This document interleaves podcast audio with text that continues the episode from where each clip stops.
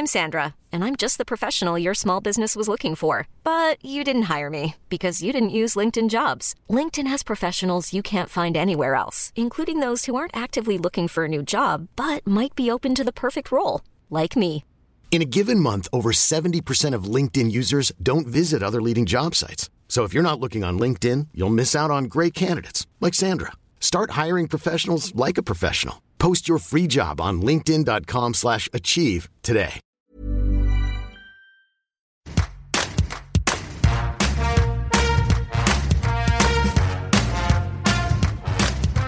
Enceinte, Dove Pourquoi enceinte Enceinte, c'est pas ce que ça veut dire Mais non, mais bien sûr que non, t'es pas enceinte. C'est quoi ces conneries là Bonjour, c'est Anne-Laetitia Béraud, bienvenue dans Tout s'explique, le podcast de 20 minutes qui parle de sensualité, de sexualité, de société. Vous avez envie d'avoir un enfant. Ou félicitations, une naissance est arrivée, vous êtes parent, c'est magnifique, c'est sublime, c'est terrible. C'est en tout cas un changement radical dans votre couple, dans votre rapport au corps, dans votre sexualité. Comment retrouver votre corps à vous, votre corps d'amour, votre corps de désir? Comment n'être pas seulement parent, mais aussi amant? On en parle avec Flore Cherry, qui est entre autres journaliste sexualité. Elle signe avec Guenièvre Surius, illustratrice, le guide de survie sexuelle des parents aux éditions Tabou. Sexe et futur ou jeunes parents, c'est possible, va nous dire Flore Cherry dans cet épisode. C'est parti.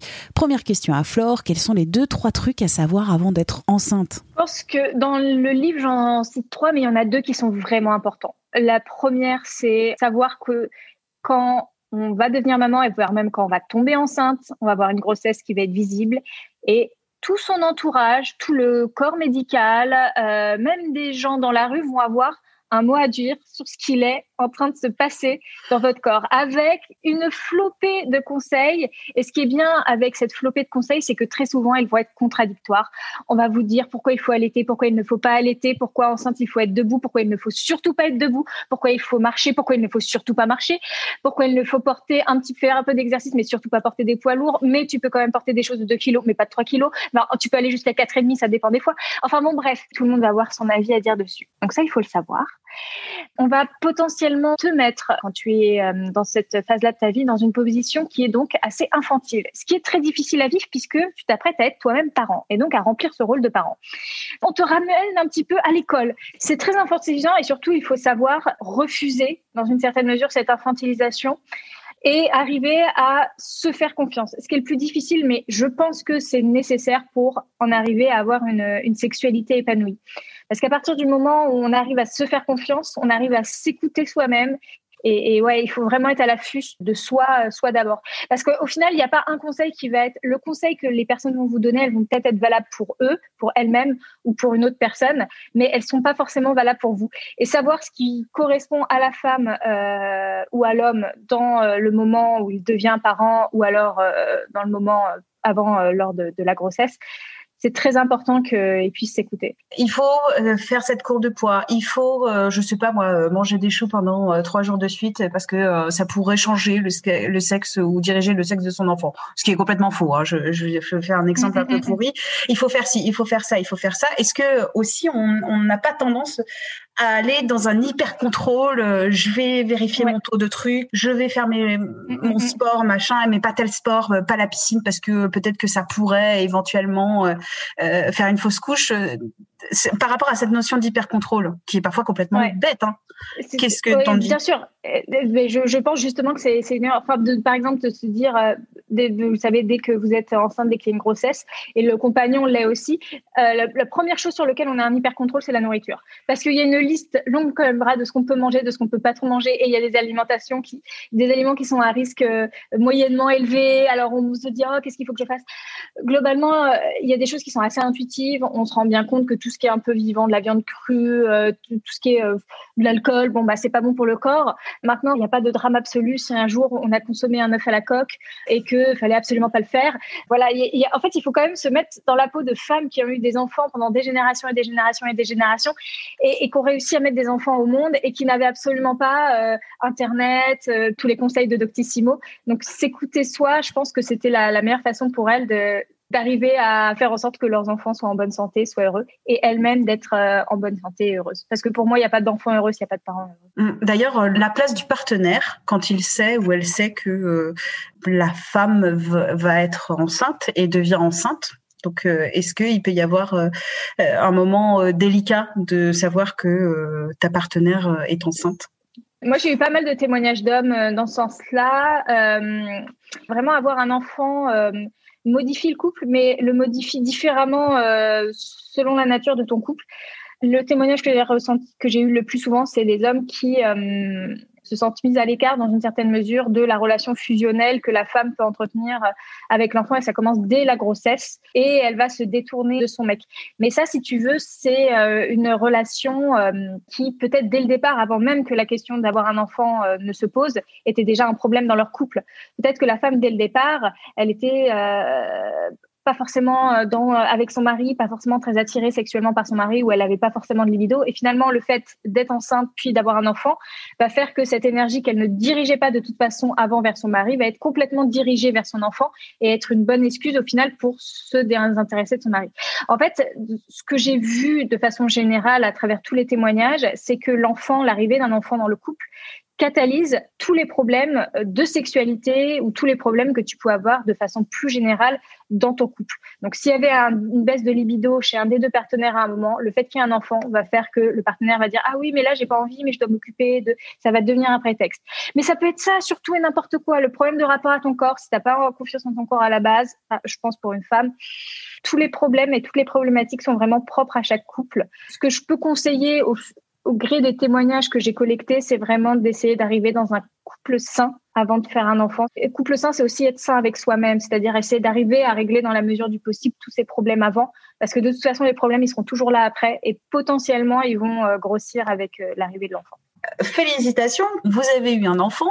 Comment on peut être parent et amant après l'accouchement. Donc il y a eu le changement du corps, la place de l'enfant, il y a la fatigue, il y a la baisse de la libido surtout chez les mères, il y a les douleurs éventuelles par exemple euh, après une césarienne, l'injonction sociale d'être une mère parfaite ou d'être un père parfait. Comment on arrive à être parent et amant? Bah, ça, c'est le plus, euh, je, vais dire, le, plus difficile euh, dans le couple parce que s'occuper de l'enfant, c'est une chose, mais souvent on y arrive au bout d'un moment. Mais s'occuper de son partenaire, de qui il faut peut-être prendre euh, soin euh, en s'inquiétant de ses problèmes à lui, ça devient tout d'un coup plus difficile. Moi, vraiment, mon premier conseil, c'est euh, n'oubliez pas que en fait, c'est pas dans la hiérarchie votre enfant, puis après votre partenaire. C'est votre enfant et juste après, c'est vous. C'est-à-dire que la première relation avec qui vous devez être en bon terme, c'est avec vous. C'est-à-dire, est-ce que vous avez assez dormi? Est-ce que vous vous sentez bien? Est-ce que vous avez parlé à votre famille? Est-ce que c'est OK? Euh, Et une fois que ça c'est fait, et une fois que vous êtes bien avec vous-même, et une fois que vous kiffez à mort, là peut-être que vous pouvez kiffer votre partenaire. Mais si vous le prenez comme une seconde to-do list, ok, il faut aussi que je m'occupe de mon partenaire, donc à la fois sexuellement, mais aussi euh, dans ses besoins affectifs, euh, et que vous vous oubliez en fait euh, là-dedans, dans cette énorme to-do list qui n'en finit plus, bah, c'est le meilleur moyen pour rater le fait d'être amant. Parce que amant, c'est pas juste se dire il faut absolument que je sois là pour son partenaire. Être amant, c'est d'abord je m'aime bien, et comme je m'aime bien, bah, je vais essayer d'aimer l'autre.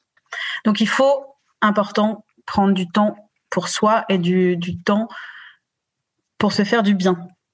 Surtout quand on est nouvelle mère et pas que euh, tout change en fait. Quoi, le rythme. Et pareil pour le père en fait. Enfin, vraiment, le, conseil s'applique à la fois aux mères mais à la fois au père. C'est-à-dire que euh, vous pouvez pas être un père formidable si vous êtes un père fatigué. Et il faut prendre conscience de ça. Et puis prendre conscience que vous êtes humain et prendre conscience que euh, en tant qu'humain vous êtes imparfait. Et c'est très bien. Et qu'il est mille fois plus important d'être heureux que d'être parfait. D'ailleurs, vous serez jamais parfait, donc ça, ne me pose même pas cette question et cette injonction n'a même aucun sens. Euh, parce que les courses, et puis même, c'est très difficile de savoir exactement ce qu'il faut faire. Par contre, être heureux, ça c'est quelque chose qui vous incombe à chacun et quelque chose que vous pouvez travailler euh, au quotidien. Et donc, à partir du moment où vous êtes des parents heureux, vous êtes à 99% des bons parents qui vont très bien s'occuper de l'enfant. On pourrait arrêter ce podcast maintenant puisque c'est vraiment un message magnifique. Mais il y a une troisième question.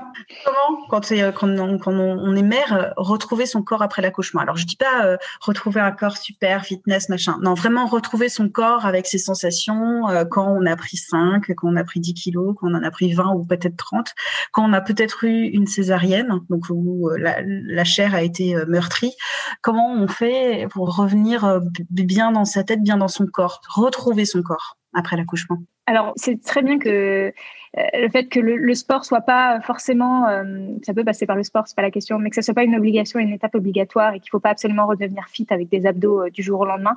Pourquoi? Parce que encore une fois, si ce sport redevient un espèce de marqueur en plus sur la to-do list qu'il va falloir faire passer après son bébé, son conjoint et après ah le sport, je dois avoir des abdos parfaits c'est la meilleure façon d'être maltraitant vis-à-vis de soi-même. C'est normal que dans cette période euh, accouchement allaitement, il y a une forme de dépossession de son corps. C'est-à-dire que ce corps qui était avant euh, qu'on maîtrisait, on pouvait mettre des dessous sexy, euh, on se déshabillait que quand on en avait envie. Tout d'un coup, on va nous demander de nous déshabiller tout le temps pour tout et n'importe quoi, des examens. Bah, l'accouchement, c'est normal. Il y a plein d'inconnus qui vont regarder votre intimité.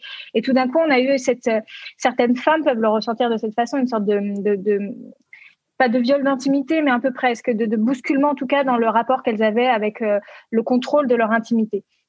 Et après, il y a ces seins, si les femmes choisissent d'allaiter, qui vont presque devenir une tétine à, à enfant, et plus du tout euh, l'espèce de, jouet érotique euh, qu'elles avaient avant. Donc, il faut accepter en fait que ce corps passe par cette étape transitoire-là et en refaire une sorte de petite forteresse personnelle. Ça peut prendre un petit peu de temps et c'est OK et c'est normal. Et déjà d'accepter que euh, ce rapport au corps soit bizarre, c'est déjà une première étape. Et d'accepter de prendre le temps tout simplement de, enfin tout simplement entre guillemets, euh, de se le réapproprier, c'est c'est pas si mal. Après, euh, ce que je conseille aussi quand on parle de sexualité pure, c'est de pas forcément recommencer une sexualité pénétrative de but en blanc, sauf si on en a très envie. Mais souvent, comme l'utérus a été quand même potentiellement assez malmené, de prendre ce temps euh, d'avoir une sexualité non pénétrative, de recommencer à se caresser tout doucement, de commencer par de l'auto-érotisme tout simplement, euh, avant de recommencer à euh, donner, enfin donner son corps, pas donner son corps, mais avoir une activité sexuelle avec quelqu'un d'autre. De façon générale, et je pense que c'est ça qu'on répète pas assez aux jeunes parents, c'est toujours vous d'abord, votre partenaire ensuite. C'est quand même relativement euh, assez, assez important et ça rejoint ce côté infantile où tout le monde vous dit voilà ce qu'il faut que tu fasses, voilà ce qu'il faut que tu fasses, etc. Et, vraiment essayer de refuser ça un maximum en disant non, je sais ce qu'il faut que je fasse, je m'écoute, mon corps me donne, mon corps est le seul à, avoir le droit de me donner des conseils, toujours lui d'abord et après les autres. Pour conclure, on peut être papa, maman, avoir euh, un enfant, être très heureux et aussi avoir une vie sexuelle. Exactement. J'ai eu beaucoup de témoignages. Euh, je pense qu'il y a beaucoup de parents, en fait, en écrivant ce livre, qui avaient très envie de me livrer euh, leurs histoires euh, de couples qui vont mal, mais parce que la parentalité peut changer beaucoup de choses dans la sexualité d'un couple et on le comprend parfaitement. Si on s'autorise à en parler, si on s'autorise à aller chercher des conseils et si on s'autorise en parler autour de soi, mais surtout dans son couple, et qu'on reste, qu'on garde le sujet ouvert dans son couple. Si on reste patient aussi, parce que la les problèmes de sexe, parfois avec le temps, ça s'arrange. Et en particulier quand on est jeune parent, il faut vraiment se laisser le temps, il faut vraiment travailler sa patience. Euh, tout peut vraiment très très bien se passer. Le danger, c'est si on se braque, on ne parle plus, il n'y a plus de communication, on force son corps à faire des choses dont on n'a pas envie, on se vit comme une machine qui doit absolument euh, tout parfaitement et rentrer dans les cases, ce qui ne sera pas possible et ce qui va rendre malheureux les gens. Je pense que si on devient parent et qu'on s'écoute euh, soi-même et euh, qu'on écoute son partenaire et qu'on reste patient et tolérant avec son corps et ses imperfections, ça va bien se passer. Merci à Flore Cherry pour cet entretien. Tout s'explique, c'est un podcast de 20 minutes. Vous pouvez le retrouver sur toutes les applis et les plateformes d'écoute en ligne. Vous pouvez aussi vous abonner, c'est gratuit, nous évaluer avec des petites étoiles et nous écrire à audio-20minutes.fr. On se retrouve la semaine prochaine. D'ici là, portez-vous bien.